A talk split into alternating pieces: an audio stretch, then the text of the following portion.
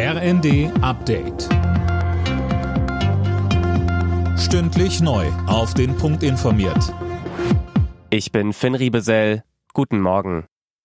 Für weitere finanzielle Entlastungen im nächsten Jahr sieht Finanzminister Lindner keinen Spielraum. Das hat er der neuen Osnabrücker Zeitung gesagt. Tim Britztrup mit den Einzelheiten. Er sei schon an die Grenze gegangen, die werde er auch nicht überschreiten, so Lindner.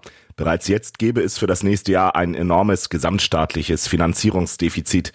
Die beschlossenen Entlastungspakete wie etwa die Strom- und Gaspreisbremse hält der FDP-Chef für ausreichend, um die Inflation in den Griff zu bekommen.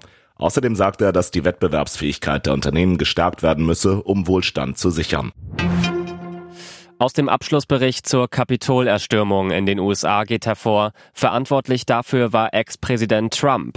Schon Anfang der Woche hatte das Gremium empfohlen, ihn dafür anzuklagen. Alina Tribold berichtet. Wörtlich heißt es in dem über 800 Seiten langen Bericht, die zentrale Ursache war ein Mann, der ehemalige Präsident Donald Trump. Vor knapp zwei Jahren hatte ein durch eine Rede des 76-Jährigen aufgestachelter Mob das Kapitol gestürmt, als dort gerade der Wahlsieg von Joe Biden bestätigt werden sollte. Fünf Menschen kamen dabei ums Leben. Im Bericht ist die Rede von einer ernsthaften Bedrohung für die Demokratie. Jetzt entscheidet das Justizministerium, wie es weitergeht. In der EU müssen möglicherweise Corona-Impfstoffe im Milliardenwert vernichtet werden. Wie die Funke-Zeitungen berichten, ist offenbar viel zu viel bestellt worden. Gesundheitskommissarin Kyriakides will jetzt mit den Herstellern nochmal nachverhandeln.